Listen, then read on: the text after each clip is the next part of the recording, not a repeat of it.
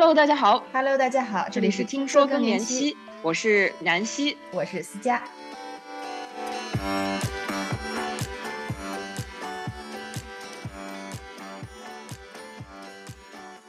几周前，我们在第二人生社群为熟龄女性组织了一次关于人工智能的工作坊。我们邀请到了在硅谷工作多年的 Lucy 来介绍人工智能的发展历程以及现在繁多的应用场景。我们也带着大家一起尝试了各种聊天机器人以及妙压相机。今天这期节目，我们邀请到我们第二人生社群的会员 Cici 来聊一聊这次工作坊之后，她对人工智能以及对新鲜事物的好奇心是如何变化的。从抵触到期待，它这个转变源于什么？作为子女，我们也可以多和父母聊一聊这些最新的热门话题。有时候他们前卫的见解，可能让我们觉得，呼，真不愧是我老爸老妈。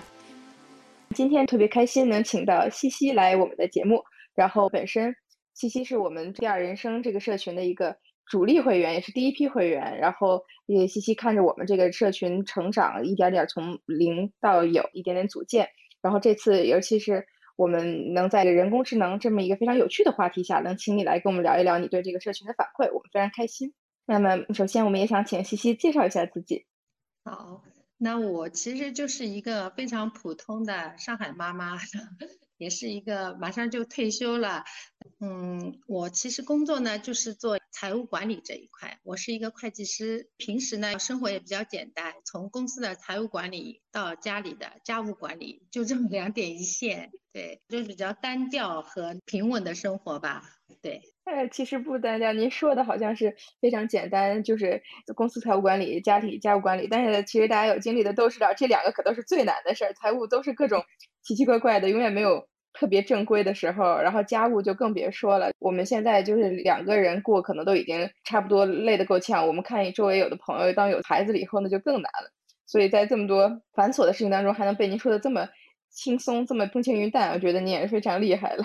我们今天请您来，是因为人工智能这个话题，也是在我们求知进取健康罗盘下的第一次尝试当中，我们觉得，哎，您有很多特别有意思的点，而您的好多发言也让我们觉得非常感兴趣，想跟您再继续深聊一下。首先想问您的第一个问题，其实是本身可能我们说到人工智能这个话题是求知进取这边的第一次活动的时候，它给您带来一个什么样的感受？本身我对这个人工智能其实一点都不熟悉，像我们这个年纪的话，可能对平时用的最基础的一些就是关于这方面的了解的吧。对于那种前沿的东西，其实可能有时候听都听不懂，听都听不明白的。就是在那个健康罗盘的测试当中呢，有八个方面呢，对求知进取这一块呢，是我给自己打分打的最低的。的一个方面，我觉得呢，就是像我们这个年纪，到了快退休的年纪，比较安稳的生活，有可能你叫我再去学某一样比较先进的、跟我比较距离遥远的东西，可能有点压力，有点安于现状，不想再去学很多新的东西的。对，第一反应就是，呃，人工智能跟我很遥远，我是学不会的，就有点这种害怕的心理。对，一开始是有点。抵触有点害怕的，像你们怎么跟我聊人工智能，太遥远了。你为什么会觉得在这个年龄对学新东西会抵触？是因为觉得它离生活远啊？因为我们这个年纪可能就是比较喜欢追求平稳吧，觉得就是到了这个年纪，我学什么东西都比较吃力或者记不住，所以呢，比较喜欢安于现状吧。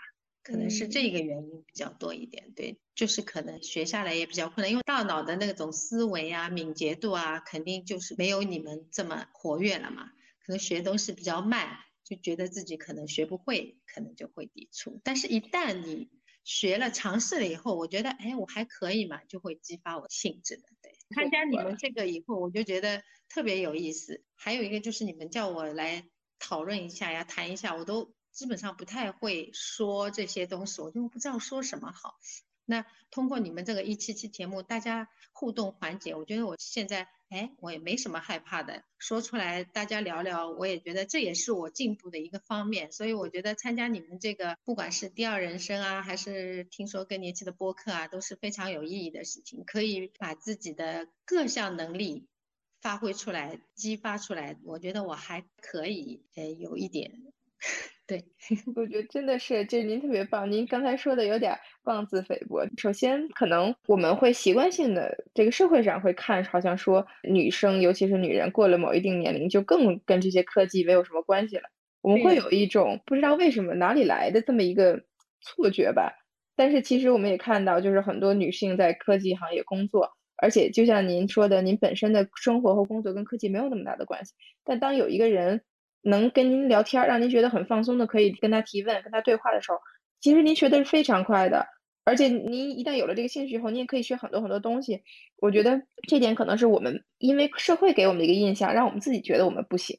但是其实我们是可以的。而且您不光是学的特别快，而且我觉得表达也特别特别好，特别清楚。就是可能之前也是没有特多的机会给您表达。这个社会可能很多时候会给男性更多机会表达，给年轻人更多机会表达。但是正好这么一框下来以后，就是更年期之后的女性可能就没有很多表达的机会。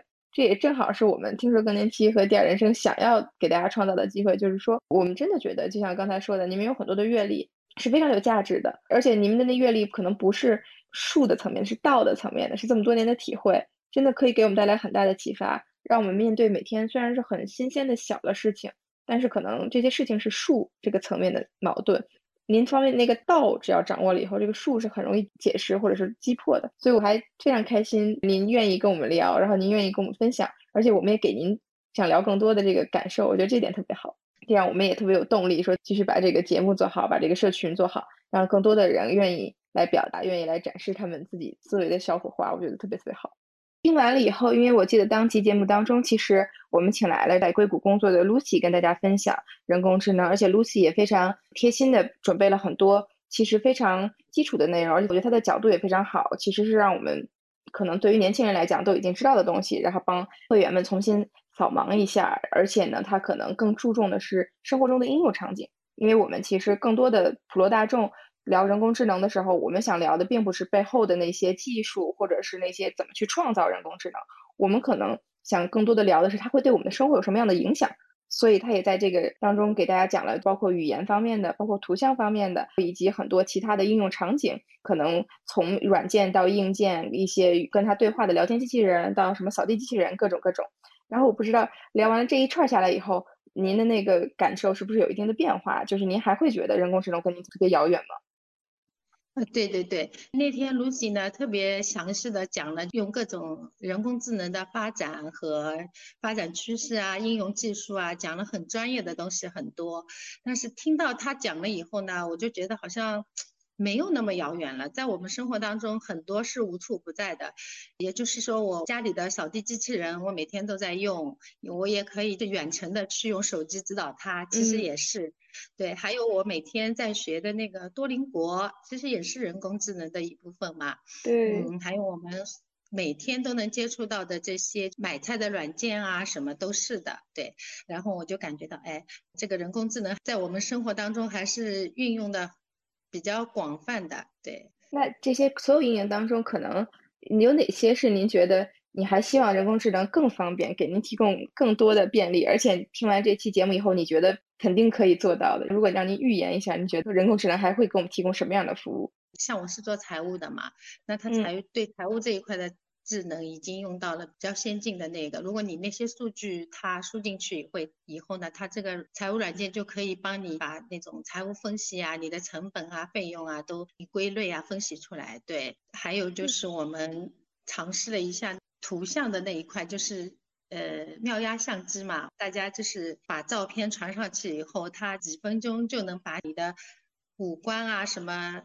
脸型啊，修饰的最完美的状态给你呈现出来，对这个我觉得也是非常奇妙的。对，它可能就是比所有的那些那个叫什么相机都要来的先进，更先进。美颜相机是不是？对，美颜相机，对对对，这个是我自己已经尝试过的，觉得特别奇妙的地方。对。那说到这个妙压相机，我记得您在那个工作坊里也分享过，可能当时让您觉得耳目一新、震撼到的一个点。不知道您现在觉得，如果有了妙压相机，它会对您的生活有什么改变呢？是您以后就会经常用这个相机？比如说，有的人会想到说，以后就不用去照证件照了，他们直接用这个妙压相机生成就可以了。我不知道您会想怎么用这个妙压相机呢？我觉得他太完美了，以后就不用拍证件照，这个是绝对可以的。他的证件照比那个专业的照相机拍出来的还要更完美。嗯，您会被他这种特别完美的会产生一种抵触吗？因为其实我和我妈妈都没有尝试那个美颜相机，原因很简单，一方面是我本身就是会对它的信息安全有一定的顾虑，这个咱们当时也聊到了；另外一方面也是我会有点害怕。看那个所谓别人眼中的完美，万一跟我自己想的一样，那我会对我现在的长相很失落。如果跟我想的不一样，他这就对我没有价值。所以我自己对他这个还是有一个挺情绪上的一个可能没有解开的结。我不知道您会怎么想？您会觉得那个相机所产现的完美会给您带来一些压力呢？会，我就觉得它太完美了，嗯，有的时候是不敢用。对，还有一个就是当我在上传二十张照片的时候，确实我也有一个顾虑，我觉得它的安全性，对，就觉得我把我照片传上去，那今后会不会，嗯，有什么安全被利用到？可能用我的图像去做某些不是最好的事情，对，嗯，这一块我是也比较有顾虑的这一块。那天我们也聊到了，就是其实我也问了 Lucy，她说这个可能现在有许多电信诈骗也是会涉及到这一块，你的图像或者你的声音被盗用以后，去进行一个不是很好的那种，对，可能会有一点顾虑这方面。对，那我觉得这些话题是不是在原来您没有了解人工智能之前，可能您已经在用那些服务了，但是不是就可能不会想那么多，然后这次。用了这个服务以后，是不是有一些这些人工智能的隐患？可能原来我们没有过多思考的时候，我们就会忽略它。然后现在，当我们把这个事情跟您聊的时候，您很自然就会想到，可能大家有的时候也缺少一个在运用之前，如果不了解，就会忽略一些东西。对，会，因为现在好多 APP 它。安装的时候，可能我们是会忽略一些东西，因为那天我还真在跟我同事，就是我们两个人把手机放着，我们在聊要今天晚上做什么菜嘛，然后就在说待回家要做什么菜，你最近吃什么？他说哦，我教你一个做鸽子吧，你要怎么样？然后过一会儿，我们两个手机上推出来的全是鸽子的做法，或者是炖汤啊、脆皮乳鸽啊，我就觉得特别神奇。嗯，为什么会呃？可能就是它推送给你的，它能捕捉到你想要的，也是人工智能的一方面吧，我觉得。嗯嗯，这个神奇还有点，一方面令人惊叹，另一方面有点心悸，就是说，他怎么什么都知道？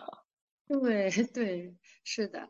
那这块就还挺有意思的。然后之后的话，那我觉得可能有了这次人工智能之后，我不知道这次学完了以后，您对您自己的求职进取这方面，您还会打？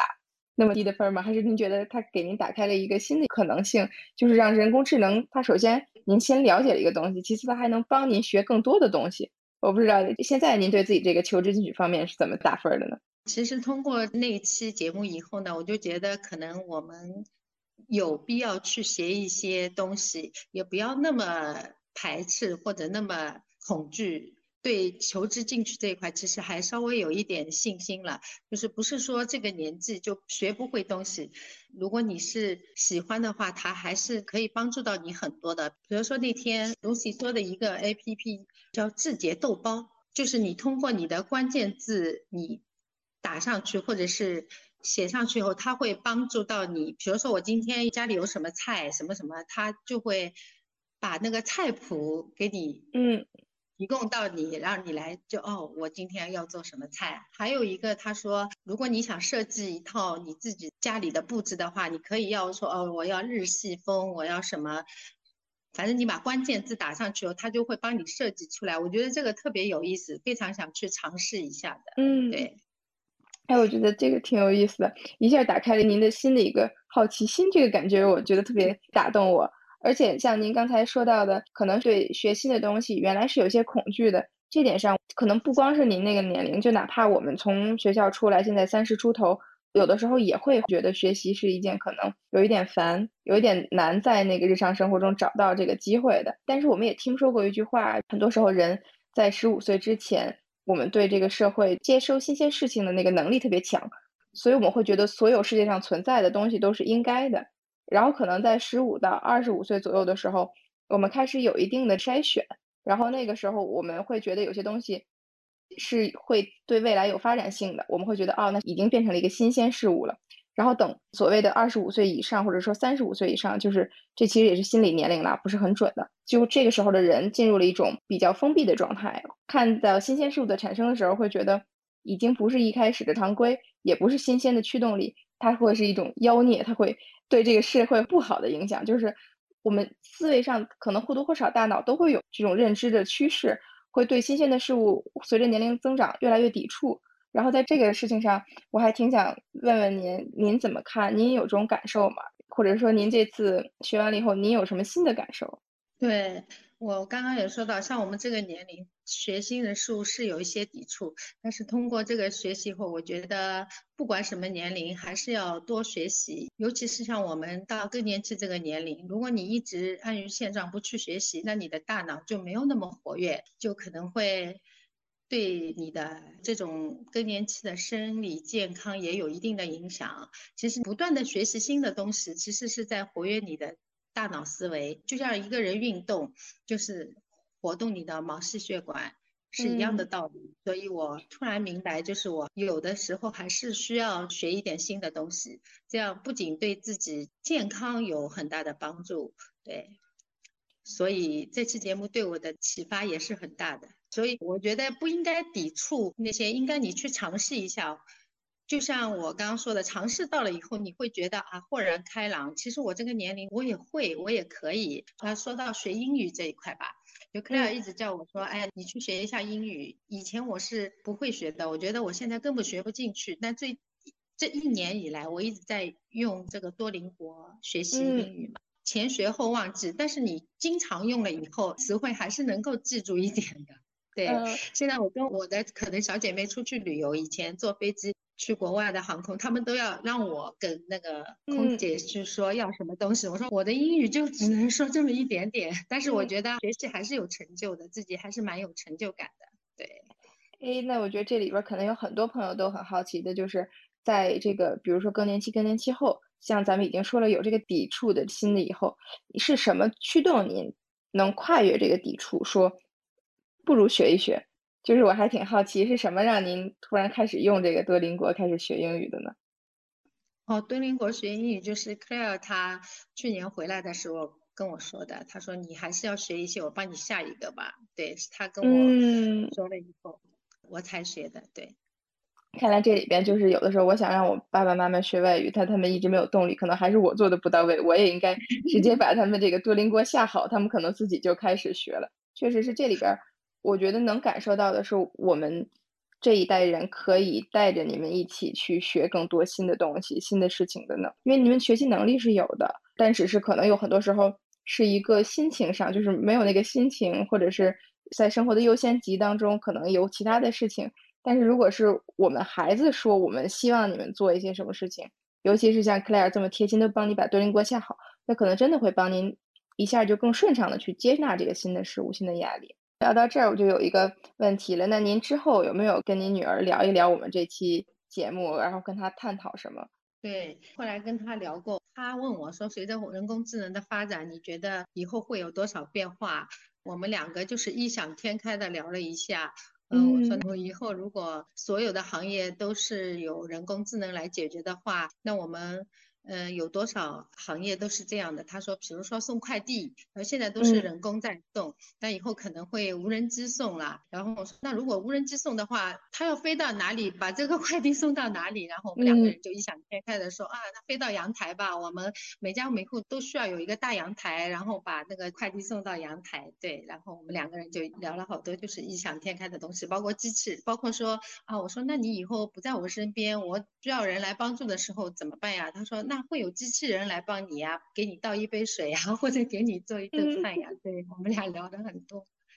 哎，我觉得这个还挺好的，就是他可能也给我们日常的跟父母沟通当中又多加了一个新的维度，就是我们当一起学新的东西的时候，然后我们不光是聊本身生活中已经发生的事情，他会给我们很多新的畅想，或者是想说，哎，同样的平行宇宙当中可能会发生什么，或者是未来会发生什么。而且我一直觉得特别有趣的一个点就是。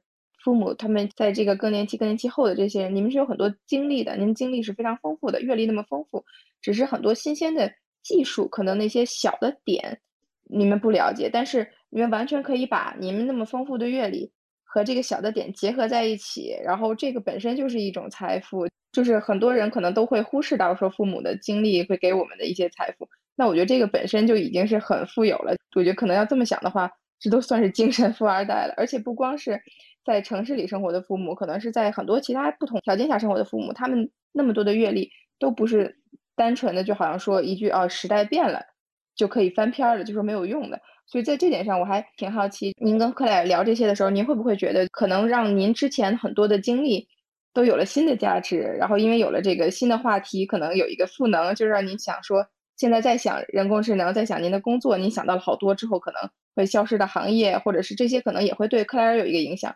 那对于他以后的判断，就会想说，可能我们妈妈的经历告诉我说，这个行业可能会有一定的变化。你有这种感受吗？嗯，以前我们聊的话，最多问他，哎，你今天吃什么啦？你做什么啦？你生活怎么样呢？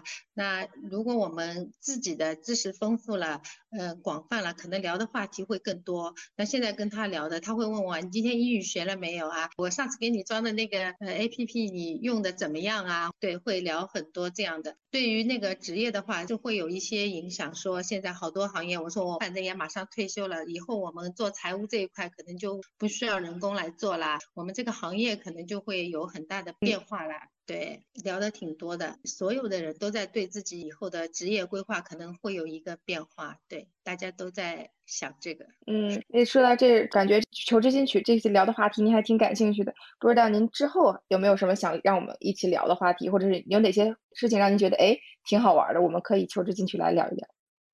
其实我都不知道区块链是什么东西。哎哎，好的好的。这个我觉得我们可以聊一聊。其实我们有一个客户就是做这一块的，他一直在介绍他们公司的时候，他说：“哎，我估区块链以后要怎么样？”其实作为我，其实对区块链真的一点概念也没有，我真的也其实有点想了解一下区块链到底是一个怎么样的事情，怎么样的一个东西。对，我觉得非常好，非常好，因为我刚才聊的时候我都忘了区块链，然后。可能是什么比特币呀，或者是什么 Web 三啊、NFT 啊，这些我们都可以聊一聊。您看，我就忽略了，就是你们可能会对这些话题非常感兴趣，而且我们自己可能本身也只是知道一点皮毛，大概也不了解。我们下回也可以找人聊聊。因为年纪，你说求职进取，对这个比较有抵触啊，或者其实我们是不了解。如果你们能帮我们引入进去以后，我们会对他有一个兴趣，可能我们就也没有那么。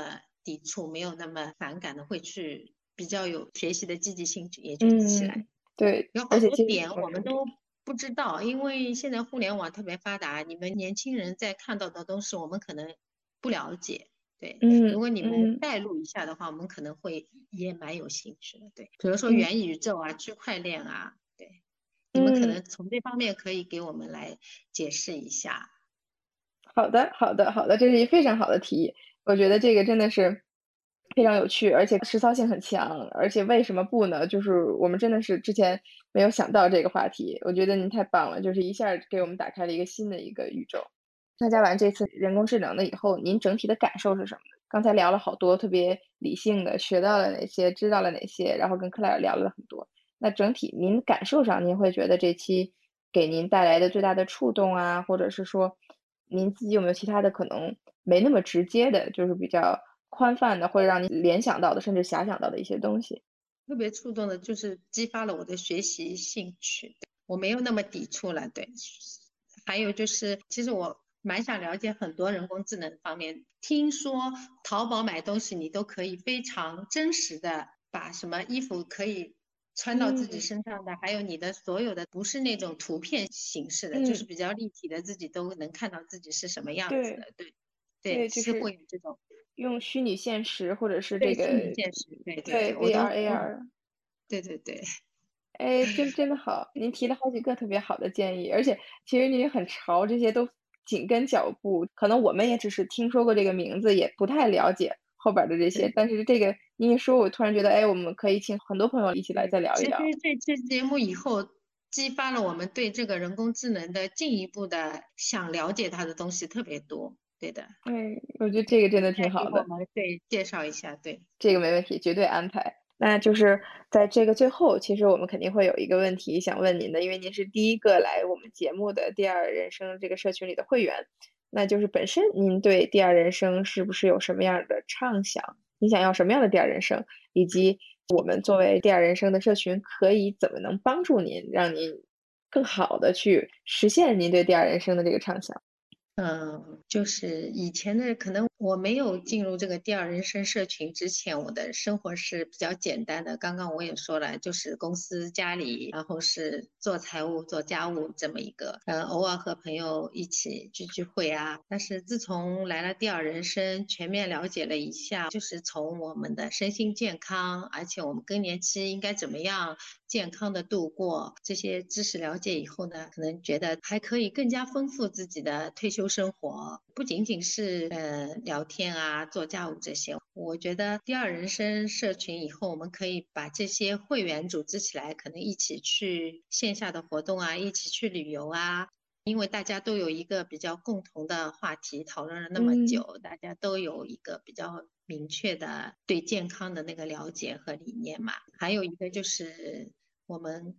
不但要健康，我觉得还要，因为女人嘛都比较爱美，在第二人生里面，我是不是可以畅想一下以后就是学习更多的，比如说我的穿衣打扮啊，我的礼节啊，我们就以后能够美美的，大家优雅的老去吧，这样说，然后美美的一起旅游，嗯，把自己的退休生活过得更完美、更有意义吧。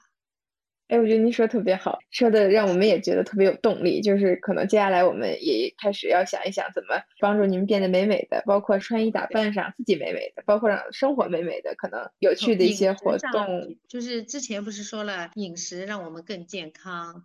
从饮食上啊，打扮上啊，对妆容上啊，因为我肯定不想变成一个丑丑的老太太吧，小老太太这种样子。仪态的年轻也是健康的一个方面嘛。还有就是我们可以体态保持年轻，可能我们以后可以一起互动一下，教我们一些，因为老了以后我的这个体态会有一些。不挺拔可能会什么？我还有一个倡议就是你们可以教我们一些锻炼的那种体操或者瑜伽，让我们保持这种比较好的体态。就对嗯，好的好的，这个都是好多特别好的主意，我们马上办，我们都安排上。以后可以大家一起或者练练瑜伽这种。嗯，好主意，我们肯定可以操办起来。这样的话，我们一起练，双方也有监督，也有动力。就之前有一阵儿，我妈告诉我说，她每天早上起来做一会儿瑜伽，对我都是特别大的一个鼓励。就我突然觉得，妈妈们动起来，我也要动起来。而且就像您说的，有的时候她一说以后，我也想动，然后我们两个人相互监督，又是一个新的话题。不光是我们生活当中干了什么，我觉得瑜伽对我们这个年纪其实蛮有益处的。就是我好几个朋友，他们因为人家说人老先老腿嘛，然后他们会有膝盖的问题，膝盖会疼下楼梯。那如果练练瑜伽，就是把这个经络拉开，也会这个问题会缓解很多。嗯，而且对这种五十肩啊，还有这种鼠标手啊，都有很大的帮助。对，是是是，哎，这是一个非常好的一个，我们这就去办。希望我们第二人生的社群成员个个就是。越来越年轻，越来越美丽。我的畅想就是这个，哈哈，太好了，太好了。我们也希望第二人生的成员们都能有非常好的生活质量，然后永远美丽，永远年轻。因为年轻，我觉得可能真的是一个非常主观的概念，并不是我们说的到了一定年龄就会发生什么样的事情。那今天非常谢谢西西来我们的节目，然后给了我们好多的动力。首先，让我们想更努力的去做好这件事情。另外一方面呢，也给了我们好多启发，包括我们想聊的那些话题，关于区块链，包括 AR、VR，包括我们新的怎么变美。我们觉得真的是第二人生的生活是非常丰富、非常充实的，也是非常值得期待的。然后对于我们这些年轻人来讲，让我们觉得过了更年期之后的生活有更具体的想象，有更具体的认识，让我们觉得生活真的是一路朝阳走的。虽然我们有的时候会说夕阳红，但是可能在我们现在这个社会的语境下，跟原来那辈就不一样了。你让我们觉得生活是非常值得期待的，非常感谢。好，谢谢思佳，谢谢，谢谢。希望这期节目能给大家带来更多一些去尝试新鲜事物的勇气。如果你不知道从哪方面着手，不如来和我们一起聊聊。欢迎大家把我们的节目分享给你爱的人，也欢迎大家订阅我们的频道，关注我们的小红书，加入听友群，在第一时间收到节目更新通知，和我们分享听后感。咱们下期节目不见不散。